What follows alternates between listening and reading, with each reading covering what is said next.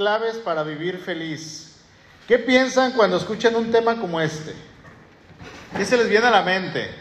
Porque cuando escribí el título me quedé así como con ganas de cambiarlo, porque si leemos la intención de, tan solamente del título, si lo leen en un libro, por ejemplo, de superación personal, van a decir que ahí están las claves para vivir feliz, van a encontrar que eh, en este libro a lo mejor pues están ciertos consejos de, psicólogos, de gente que da sus testimonios, de gente experta, para que nosotros podamos vivir de una manera mejor, ¿no?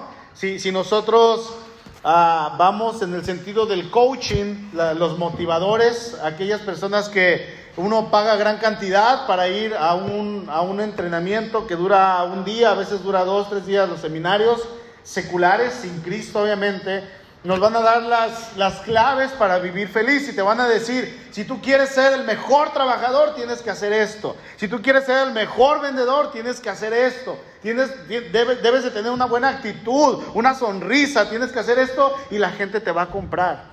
Y cuando tú vendas y vendas vas a tener más comisiones y una vez que tú recibas mucho, tú vas a poder comprar tu casa y vas a poder comprar el carro que siempre soñaste, vas a vivir bien. Ah, pero ¿sabes qué? Veo que aquí hay algunos gorditos. Tienen que bajar de peso, tienen que cuidar su figura y comienzan a decir todas las cosas que nosotros necesitamos para vivir feliz. ¿Sí o no? Son algunas cosas que el mundo puede enseñar, pero Realmente para vivir feliz no es necesario nada material, no necesitamos absolutamente nada para que nosotros podamos decir yo vivo feliz, yo vivo en gozo. Obviamente el tener un carrito ayuda, sí, tener una casita ayuda, si podemos mejorarla, nos ayuda, si podemos comprar muebles nuevos, si podemos vestirnos a lo mejor un poquito mejor como lo hacía hace cuatro o cinco años, pues bien, también es bueno. ¿no? Salir de vacaciones, todo esto ayuda, pero ¿qué es lo que necesitamos para vivir feliz? Ahorita lo vamos a ir viendo. Filipenses capítulo 4, versículo 10 en adelante, dice así, en gran manera me gocé en el Señor de que ya al fin habéis revivido vuestro cuidado de mí, de lo cual también estabais solícitos, pero os faltaba la oportunidad. No lo digo porque tenga escasez, pues he aprendido a contentarme cualquiera que sea mi situación. Sé vivir humildemente y sé tener abundancia. En todo y por todo estoy enseñado, así para estar saciado como para tener hambre, así para tener abundancia como para padecer necesidad. Todo lo puedo en Cristo que me fortalece. Pablo es el escritor de esta carta. El apóstol Pablo escribe esta carta cuando él se encuentra preso está en la cárcel, escribe esta carta en medio del dolor, de la tragedia, podríamos agregar el sufrimiento, la incomodidad, la escasez, todo lo que quieran agregarle. Sin embargo, a pesar de que esta carta es escrita desde la cárcel con todas estas características y más, podríamos decir, y de hecho es conocida como la carta del gozo. Filipenses es la carta del gozo, de la dicha, de la felicidad. Y es que Pablo, a pesar de estar preso, de estar encerrado por causa del Evangelio, él nunca vamos a encontrar en sus escritos que muestre alguna queja contra el Señor, sino al contrario, él siempre va a mostrar un gozo de Dios hacia un gozo de Dios hacia Dios y hacia la iglesia, hacia sus hermanos. Ahí en el capítulo que leyó el hermano Carmelo, primera, segunda de Corintios 12, él va con el Señor no en sentido de queja, pero sí va con el Señor apelando a su misericordia y dice que él tenía un aguijón en la carne, respecto a lo cual dice, tres veces le he pedido al Señor que me lo quite y él me ha dicho, bástate mi gracia, porque mi poder se perfecciona en la debilidad. Y Pablo dice, por tanto, de buena gracia, de buena manera, me gloriaré no solamente en mis debilidades, porque cuando yo hago esto, reposa sobre mí el poder de Cristo, porque cuando yo soy débil, entonces soy fuerte no se quejó, él no reprochó, él lo aceptó de buena gana, de buena manera y dijo, ok Señor, esta es tu voluntad, ok, la voy a aceptar. Así es que vamos a ver un Pablo que a pesar de ser el hombre más usado por Dios, obviamente estamos quitando al Señor Jesucristo porque Él no tiene comparación ni tiene límites, pero ninguno de los apóstoles que estuvieron con el Señor durante esos tres años fue usado en la manera que Pablo lo fue. E, e, es en esta misma carta que Él nos muestra sus credenciales, ahí en el capítulo 3, y Él dice quién es lo que es y qué era antes de conocer a Cristo.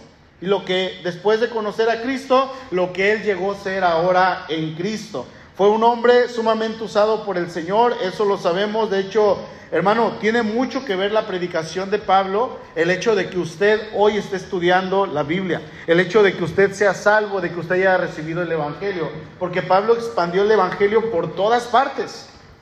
No, eh, la, predicación de Pablo, hermanos, no tiene comparación en cuanto a lo que este hombre hizo.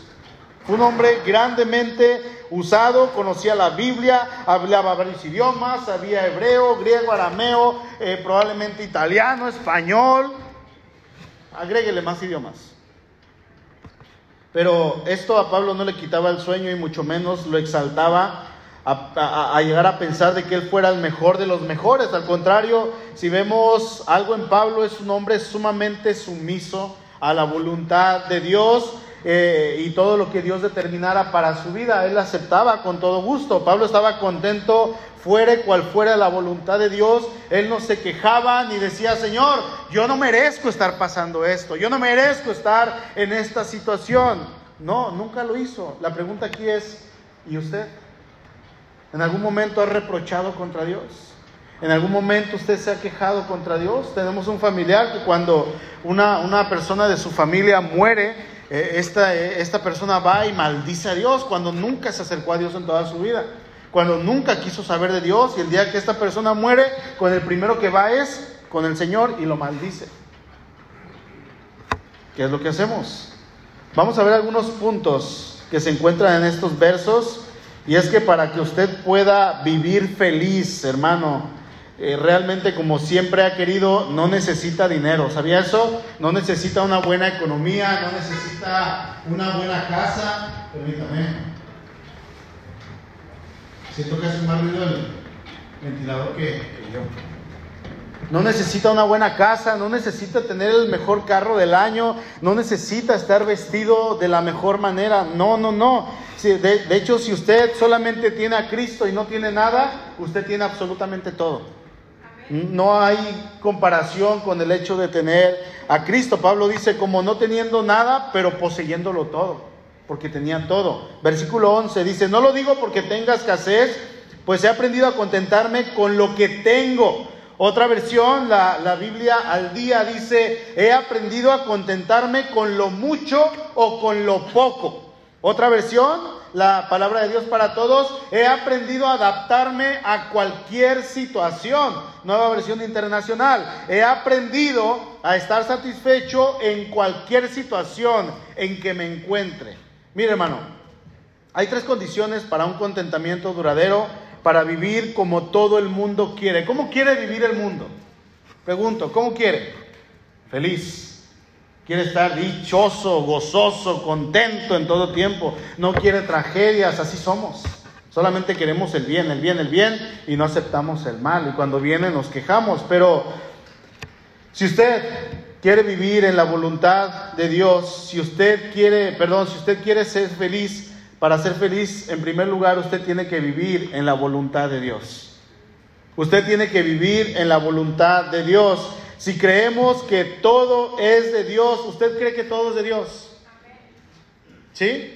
Mire, últimamente se están descubriendo tantas galaxias, constelaciones, las distancias del universo, y la gente dice que todo esto vino de una explosión eh, del Big Bang y, y niegan a Dios. Bueno, esto a mí me lleva a corroborar y entender que hay un diseño inteligente que hay alguien. Así es que todo es de Dios, absolutamente todo. Dice el Salmo 24, mía es la tierra y su plenitud, el mundo y los que en él habitan. Y luego en otras partes nos dice que él tiene el título absoluto de dueño soberano del universo. El universo es de él, todo es de él. Si usted cree que Dios es dueño de todo y usted cree que Dios es bueno y usted le cree a Dios y usted ha creído a Dios, usted va a entender que en cada circunstancia que nos toque vivir, sea buena o sea mala, es una muestra del amor de Dios para su vida. Y esto es algo bien importante, hermano. Cuando nosotros entendemos que todo es de Dios, vamos a entender que no hay nada que se salga de la voluntad del Señor. Nada. ¿Y qué es nada? Nada. No es posible, hermano, que un hombre sea echado en el pozo de la desesperación sin que Dios lo permita. No es posible que el hombre pase por pruebas o tribulaciones sin que Dios lo permita. No es posible que el hombre, el hijo de Dios, la hija de Dios, pase por dolor sin que Dios lo permita. Dios permite todo, lo bueno lo malo. Eso es, eso es un absoluto. Ahí en Génesis, busquen Génesis 45, por favor. ¿Quién conoce la historia de José el Soñador? Levante su mano, por favor.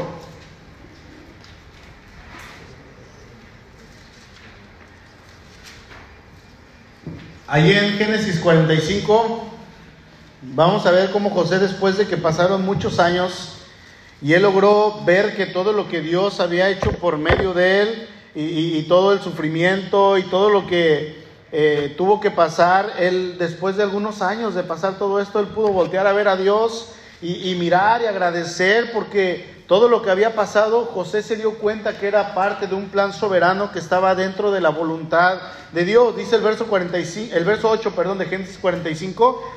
Así pues, dice, está, está hablando José, dice, no me enviaron, no me enviaron acá ustedes, dice, sino Dios sino Dios. Fue Dios el que me envió. Fue Dios, o sea, con todo lo que pasó en su vida, que fueron años duros, años en los cuales en aquel momento en que nosotros estemos en la eternidad allá con Dios y podamos platicar con José y le preguntemos, José, ¿qué fue lo que pasaste? Él va a ser el único que nos va a poder contar lo que pasó realmente. Él va a ser el único que nos va a decir, yo sentí esto y aquello, aquello, pero ¿sabes qué? Dios nunca me dejó.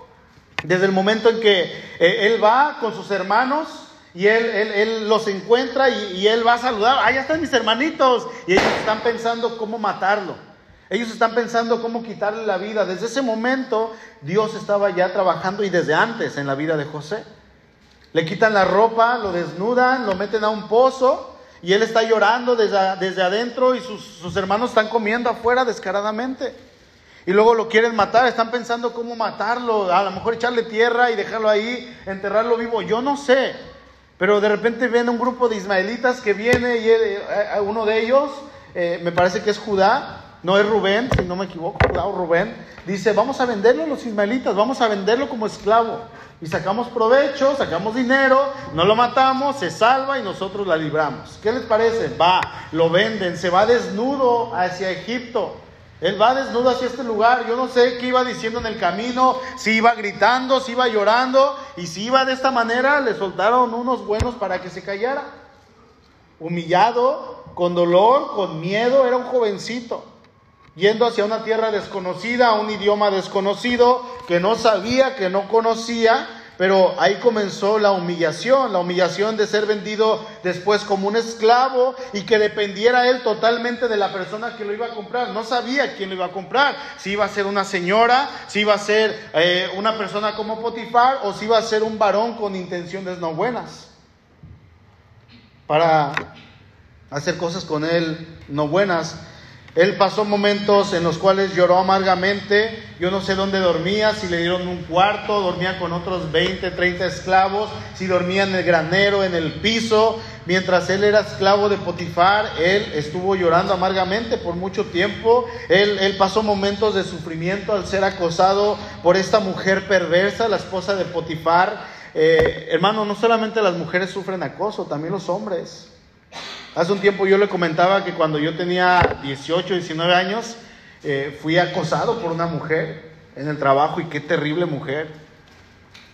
Ahí estaba duro y duro y duro, ¿no? Y hágase para allá, señora, y me enfadaba. Yo quería correr y darle unos, no sé. Pero es, es terrible, ¿no? Y él fue acosado por esa mujer siendo un jovencito, eh, este, hagan de cuenta como yo, decía en la mañana, ¿no? Guapo, este, bien parecido, ¿qué más? Agréguenle rubio, ojos verdes, flaco. y sí, pues obviamente la, la, la, señora esta puso sus ojos en él. Y e, e, ella comenzó a acosarlo durante día y noche, día y noche, momentos de sufrimiento al ser encarcelado y estar en este lugar terrible siendo inocente, atendiendo a personas contra su voluntad. Sale de la cárcel con el paso de los años, ahora ya no está preso, pero eso no quita que él siga solo. De hecho, el primer nombre de su hijo, no recuerdo cómo se llama, pero significa Dios por fin me ha dado descanso en esta tierra. En la cual yo soy extranjero y soy forastero.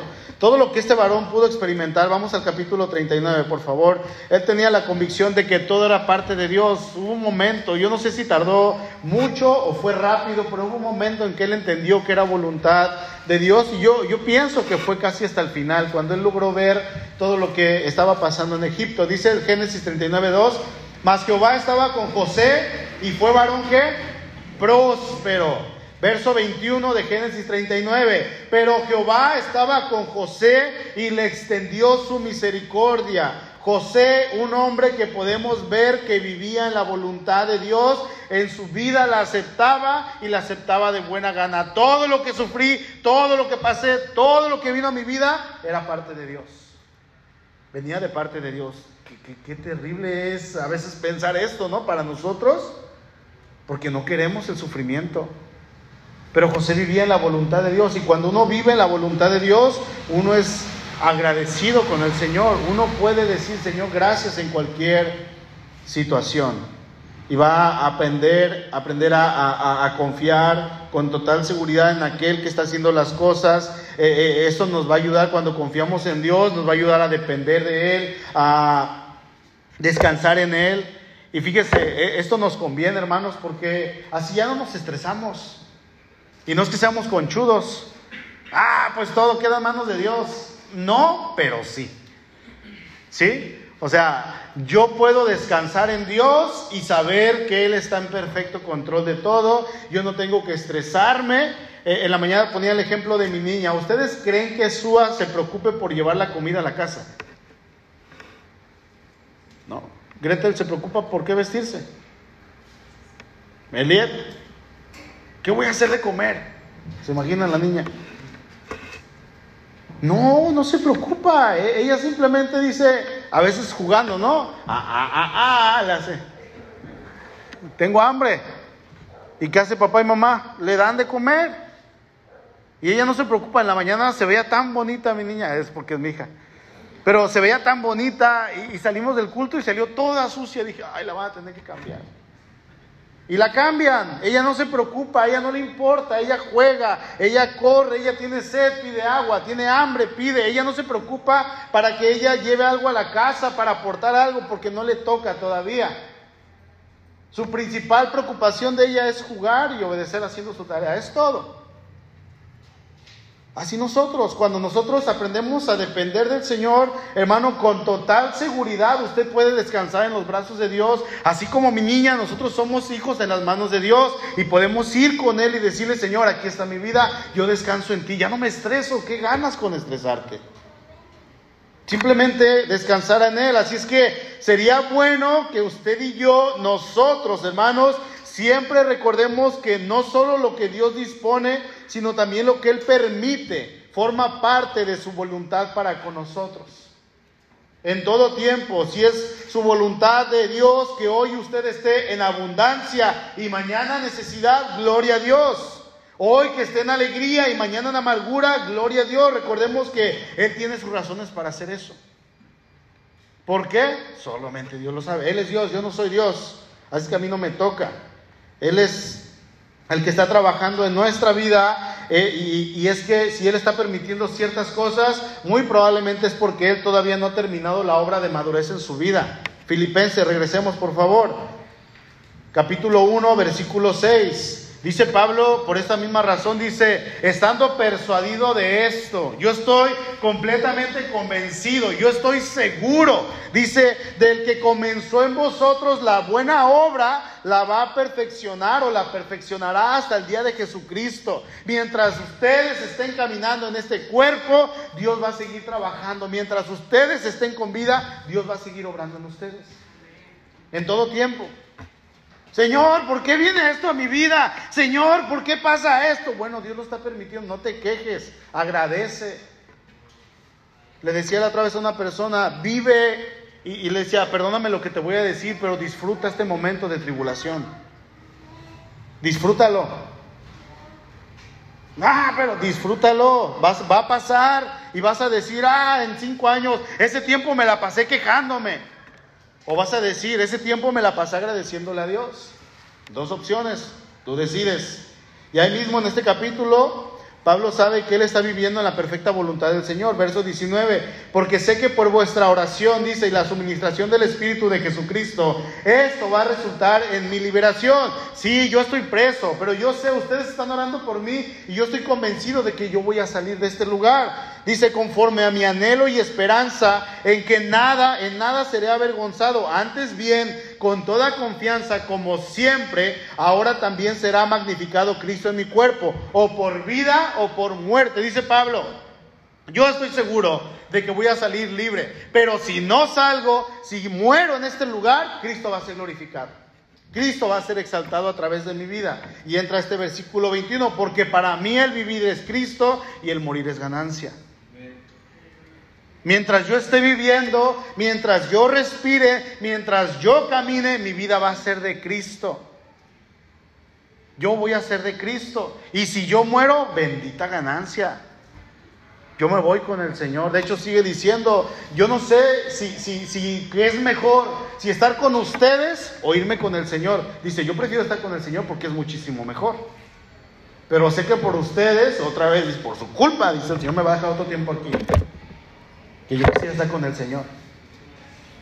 Pero si yo me muero, dice, para mí es ganancia, estoy preso físicamente, estoy sufriendo, no estoy a gusto, no estoy tranquilo, no estoy cómodo. Pablo estaba sufriendo y, y, no es que estuviera gozoso en el sufrimiento, él no era masoquista, pero él sabía que si estaba en esta situación era porque Dios así lo había dispuesto y él estaba dispuesto a aguantar cualquier cosa, hermanos, que viniera por causa del Evangelio. ¿Y ustedes? ¿Y yo?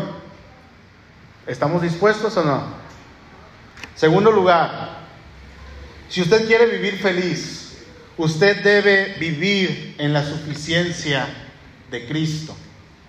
Si usted quiere vivir feliz, fíjese que no estoy diciendo usted tiene que triunfar en el trabajo. No, usted tiene que vivir en la suficiencia de Cristo. Verso 11. Dice, pues he aprendido a contentarme cualquiera que sea mi situación. Dice, en cualquier situación, cualquiera que sea mi situación, hermano, usted y yo necesitamos referir a Cristo toda necesidad. Necesitamos hacerlo, tenemos que ir a Él confiadamente. Acerquémonos confiadamente ante el trono de la gracia. Debemos entender que Él es suficiente para todo y cuanto más grande sea nuestra necesidad, más grande va a ser la provisión de Dios. Porque así es el Señor. Nos permite pasar por ciertas cosas, pero luego vemos la bendición y decimos, wow, Señor, eres grande. Aquí la palabra clave es contentamiento, que Pablo expresa en este verso. Dice él, he aprendido a contentarme. Y es que debemos de estar conscientes que nuestro Dios nos lleva a depender de Él, a depender en muchas ocasiones cosas que no nos van a gustar, como sus hijos, hermanos. Él nos va a llevar hasta lo sumo a veces. ¿Para qué? Para que en estas cosas sus hijos, ustedes y yo, aprendamos a no estar de manera conformista en el Señor. Oye, aquí quiero decir algo, tenemos que estar contentos, yo no tengo que ser conformista, ah, pues el Señor me quiere tener así, ah, me conformo.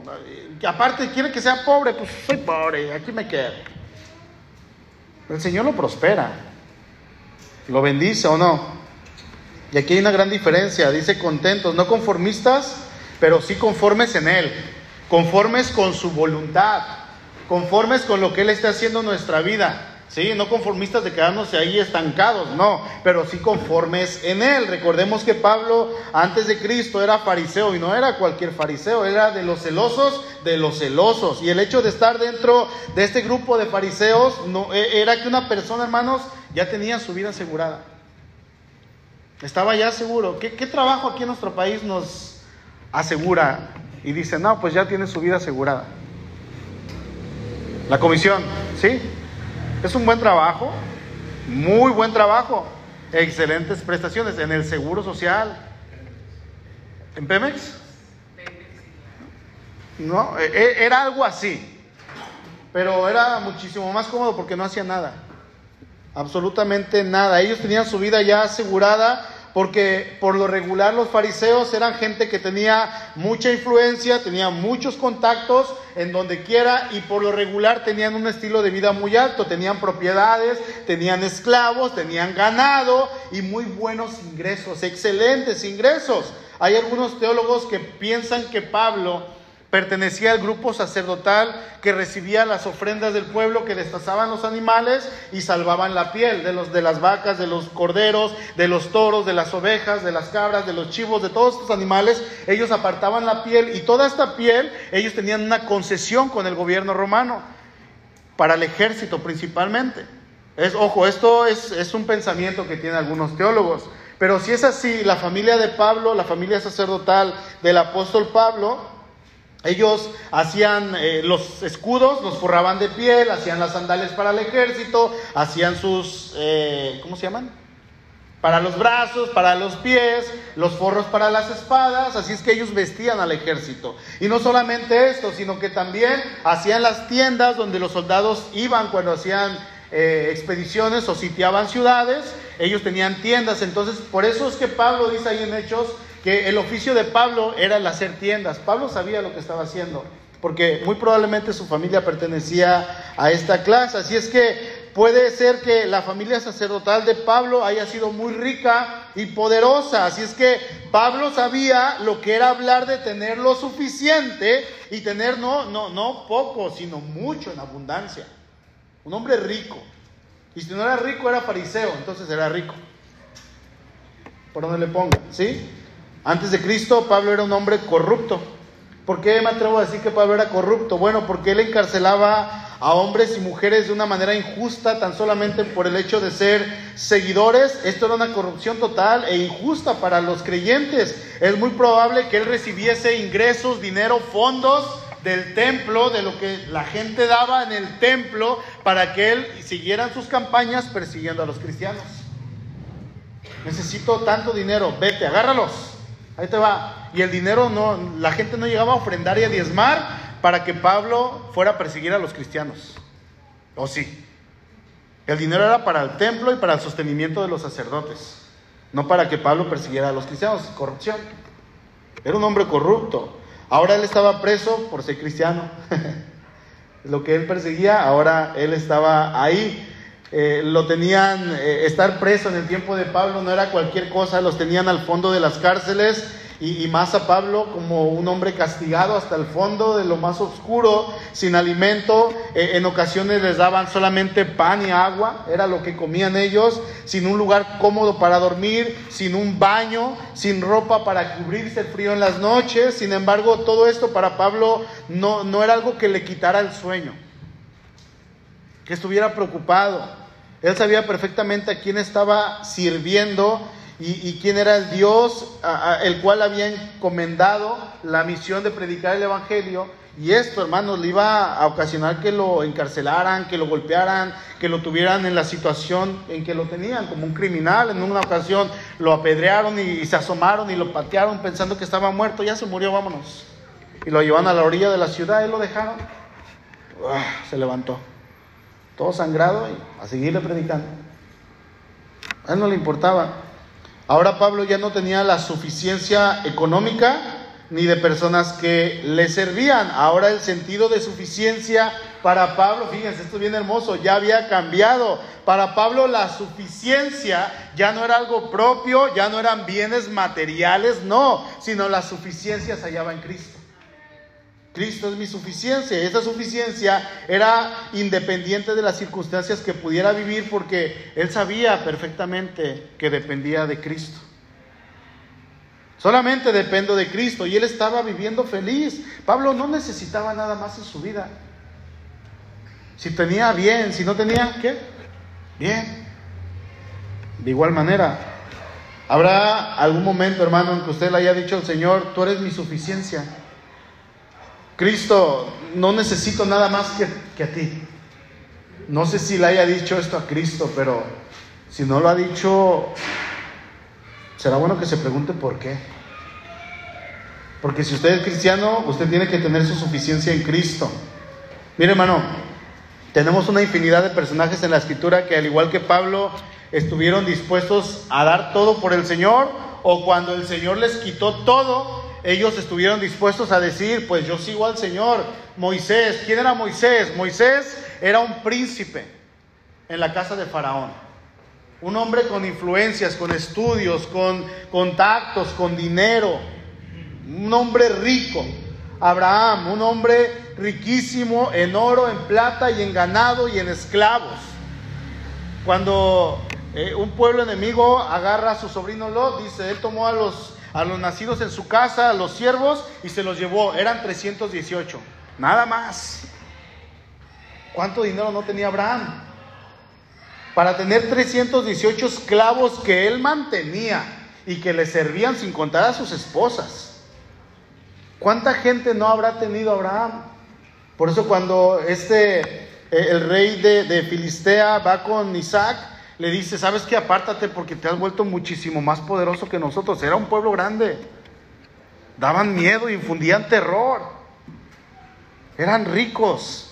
Y ellos dijeron, Señor, aquí está nuestra vida. Juan el Bautista, fiel hasta la muerte, hijo único de quién? De sacerdotes. Entonces Juan tenía economía. Sin embargo, así como Moisés, él prefirió el oprobio antes que los placeres de esta vida. Mateo, recaudador de impuestos, hombre rico, deja todo, sirve al Señor. Saqueo, otro recaudador de impuestos, hombre rico que devuelve cuadruplicado lo que había tomado que no era suyo. Y así podemos encontrar más y más y más. Y todos estos personajes tenían algo en común Dejaron todo, sus riquezas, o sirvieron al Señor con sus riquezas. Para ellos, Cristo era su suficiencia. Para ellos, Cristo era lo máximo que ellos pudieran tener. ¿Sabe algo? El Señor, hermano, no espera que estemos contentos con nuestras malas experiencias. Porque sí, Él sabe que, que no nos gusta y que a veces nos van a molestar, eh, pero ¿sabe que Cualquiera que sea la circunstancia que tengamos que vivir, Él está pronto y Él está ahí para invitarnos a salir adelante y decirnos, ¿sabes qué? Aquí estoy, vamos de la mano. Usted debe proponer en su corazón, con todo su corazón, que el Señor sea su suficiencia, que no hay algo más valioso. Decía ahorita Viviana, tú eres nuestro máximo, no permitas que haya algo más que nos estorbe. Debemos de proponer eso en nuestro corazón, agarrar con todas nuestras ganas, adorar al Señor. Señor, tú eres mi suficiencia. Y aunque no tenga ganas, decirle lo mismo. A veces no vamos a tener ganas. ¿O no? ¿O soy el único que a veces no tiene ganas? Amén. Amén. Tercer lugar, si usted quiere vivir feliz, hermano, usted tiene que vivir en el poder de Cristo. Usted tiene que vivir en el poder de Cristo.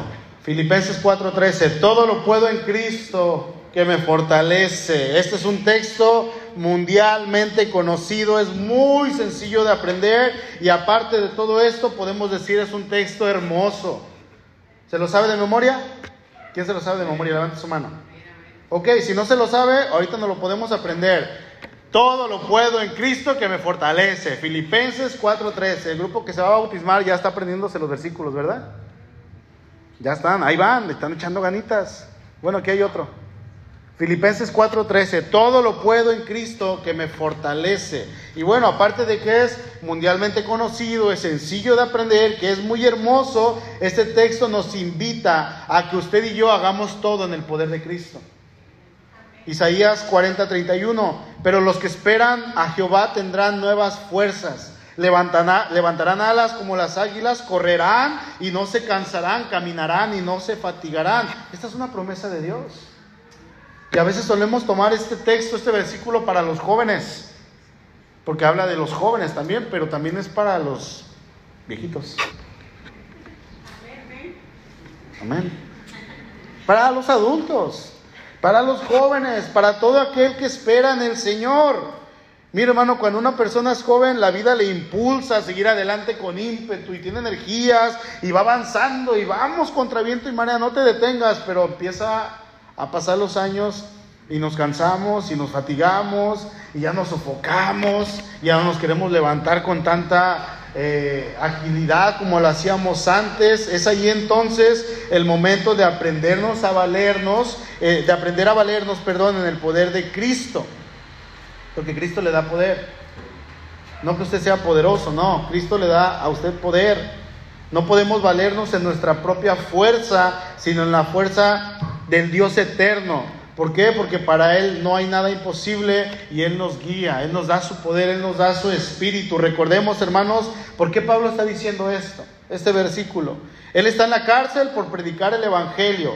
Él está sufriendo, está pasándola mal. No es agradable estar en esta situación que él estaba pasando. Si usted hubiera estado en ese momento, va a la cárcel, busca a Pablo, le hablan a Pablo, sale en ese momento, la primera impresión que usted va a ver va a decir, pobrecito, es un desgraciado. No. Queda todo lo contrario, estaba lleno de la gracia de Dios. Un desgraciado es alguien que no tiene la gracia de Dios. Desgraciado. ¿Sí? A veces le digo, mira qué desgraciado, y la gente, ay, no sé así, pastor. Pues no tiene gracia de Dios. Y Pablo era un hombre lleno de la gracia de Dios, pero si usted lo veía, le iba a ver mal, sucio, ropa o sus trajes todo roto, maloliente. Apóstol Pablo se aleja porque huele feo. Y a lo mejor hubiera dicho, ¿cómo estás? ¿No? Mal olfato. ¡Ah! Bien. No sé, no era fácil, no, no, no era sencillo, sin embargo, esto no, no dejó que fuera una interrupción para Pablo. En este lugar, en esta celda terrible, él escribe Filipenses y tenemos este tesoro para nosotros. ¿Se da cuenta? De hecho, es bien conocido que muchas veces, hermano, el Hijo de Dios evita cualquier tipo de ministerio por varias razones, porque no quiere comprometerse con Dios, porque no quiere invertir su tiempo, no quiere desperdiciar su tiempo, no quiere invertir sus recursos, no quiere servir a sus hermanos de la iglesia, pero sobre todo evita el servir a Dios porque el hecho de servir a Dios implica sufrimiento, implica cansancio, desgaste, aconsejar a alguien, no necesariamente el pastor, ¿eh? No, es cansado, hermano, implica sufrir en algunas áreas de la vida. Pablo está hablando de que él todo lo puede en Cristo que le fortalece, pero él está hablando precisamente de esta situación que él está pasando. En ese momento, en la cárcel, sucio, maloliente, sin comida, sin refugio, sin suéter, sin nada, en escasez, en pobreza. Él está hablando de esto. Ahora en Cristo, Él tiene la capacidad de soportar cualquier situación que venga a su vida debido al Evangelio. Él sabe tener abundancia, pero también Él sabe que en cualquier momento, por parte de Dios, Él puede padecer necesidad. Y Él no se va a quejar con el Señor. Sus necesidades ya no eran físicas o materiales. Él no se la pasaba quejándose al fondo de la cárcel, llorando. ¡Ah! No. Señor, imagínense un Pablo chillón. Señor, antes vivía bien, tenía esclavos, tenía dinero, tenía propiedades, tenía ganado. Si me daba hambre y le decía a mi criado, hey, tráeme algo de comer rápido, iba y me lo traía. Y ahora no tengo más que pan y agua. Me estoy, ya no aguanto. Nunca vemos a Pablo así. Debemos de, así como Pablo, hermano, aprender que en cualquier necesidad tenemos que buscar la plenitud en Cristo porque en Él hay verdadera provisión. Escuche esto, en Él hay verdadera provisión. Provisión para abundar, pero también provisión para ser humillado. ¿Sí? De parte de Dios. Provisión para estar lleno o para estar vacío. Y vaya que Dios llena, pero también vaya que Dios puede vaciar. Provisión para estar vivo o provisión para morir. Incluso, hermano, para morir de parte de Dios hay buena provisión. O sea, podemos decir que en Cristo se muere bien. ¿Por qué? Porque tenemos al Espíritu de Dios y morimos en Cristo, vamos para arriba con el Señor. Morimos bien en Cristo. La provisión está en el poder de Cristo, hermanos, que nos fortalece. El cristiano verdadero sabe que cuando venga lo que venga, él sabe que todo lo puede en Cristo que le fortalece. Este versículo no es para subir fotos estando en el gym, levantando unas pesas de 20 kilos, diciendo, ánimo, todo lo podemos en Cristo que nos fortalece. Hay cristianos que hacen eso. Cuando di la clase de, de, de, ¿de qué di? De hermenéutica aquí ponía imágenes que encontré así de, algunos conocidos míos y las ponía ahí y nada más le tapaba así la cara para que se viera quién era. Miren, ahí está, lo puse en anonimato. Ajá. En el gimnasio, ánimo raza, todo lo podemos en Cristo que nos fortalece. No, no es para eso, no, se trata de, de eso, hermano. Hay creyentes que usan este versículo para sus propios pensamientos pecaminosos. Ah, ánimo hermanos, me voy a poner a dieta, todo lo puedo en Cristo que me fortalece. Voy a pasar bien ese examen, todo lo puedo en Cristo que me fortalece. Voy a ascender de puesto, todo lo puedo en Cristo que me fortalece. Y el otro hermano le dice, amén hermano, todavía. No hermano, hay, hay que publicar este verso cuando estemos pasando por necesidad cuando estemos pasando por escasez y que yo ya realmente sienta que no pueda y de repente me acuerdo que tengo al Señor, ahí volteo al Señor y ahí digo, todo lo puedo en Cristo que me fortalece, pero no nos gusta eso. No nos gusta, queremos lo bueno, no queremos humillaciones, porque así somos. Ya para terminar, hermano, decía un pastor, cuando ya digo para terminar, me falta media hora. Pablo era prisionero de Nerón en este momento, pero sabía que en Cristo él estaba completo. De hecho, en esta carta abundan las exclamaciones de triunfo, la palabra gozo, la palabra regocijo, aparecen con frecuencia. Se las voy a leer rápidamente. Filipenses 1.4. Siempre en todas mis oraciones rogando con gozo. 1.18. Que pues, que, que, no obstante, de todas maneras o por pretexto, por verdad, Cristo es anunciado y en esto me gozo y me gozaré aún. 25. Y confiando en esto, sé que quedaré, sé que quedaré, que aún permaneceré con todos vosotros para vuestro provecho y gozo de la fe Filipenses 2.2, completad mi gozo sintiendo lo mismo, teniendo el mismo amor, unánime, sintiendo una misma cosa. 2.28, así que le envío con mayor solicitud para que al verle de nuevo os gocéis y yo esté con menos tristeza. 3.1, por lo demás, hermanos, gócense en el Señor. 4.1, así que hermanos míos amados y deseados, gozo y corona mía, estad así firmes en el Señor, amados. 4.10, en gran manera me gocé en el Señor de que ya al fin han revivido vuestro cuidado de mí. Y creo que ahí en el 4.7 dice, regocíjense en el Señor. Y luego dice, otra vez lo digo, regocíjense. Gozo estaba en la cárcel, estaba sufriendo. Y eso para él no fue un impedimento.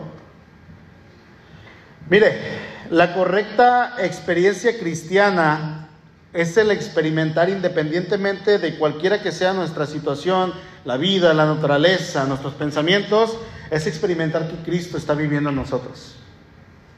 ¿Sí? Es experimentar. Hay dos bienes que todo ser necesita, todo ser humano, ambos bienes son dádivas del cielo, dádivas de Dios, y de ambos usted y yo estamos necesitados. Se lo voy a decir y les puse el secreto aquí. El secreto de ser feliz el secreto de estar contento ante cualquier circunstancia y cualquier evento, cualquier cosa que venga, ese secreto es Cristo.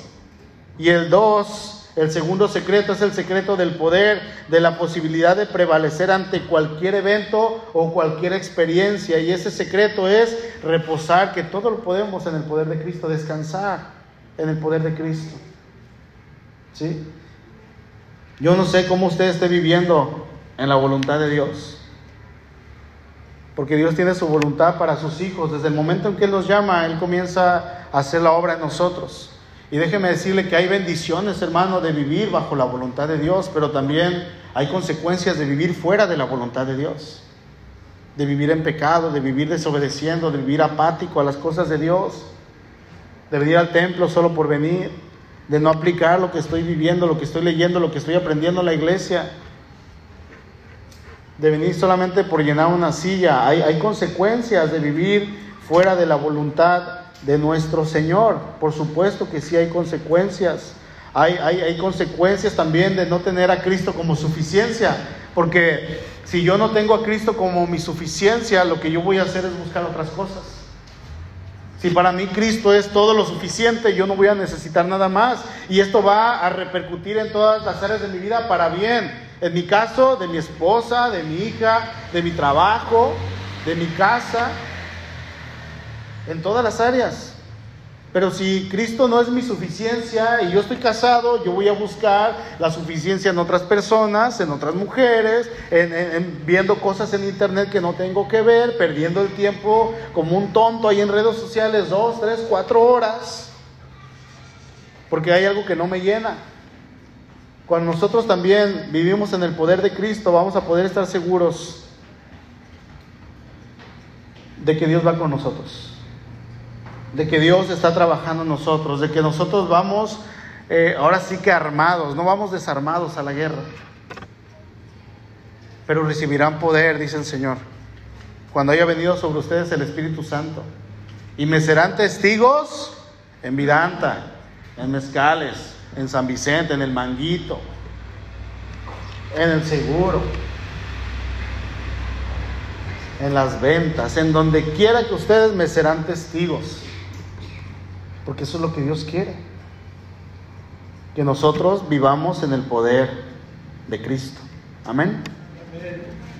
Sé vivir, Filipenses 4:12, sé vivir humildemente y sé tener abundancia. En todo y por todo estoy enseñado, así para estar saciado como para tener hambre, así para tener abundancia como para padecer necesidad. Todo lo puedo en Cristo que me fortalece. Incline su rostro, por favor.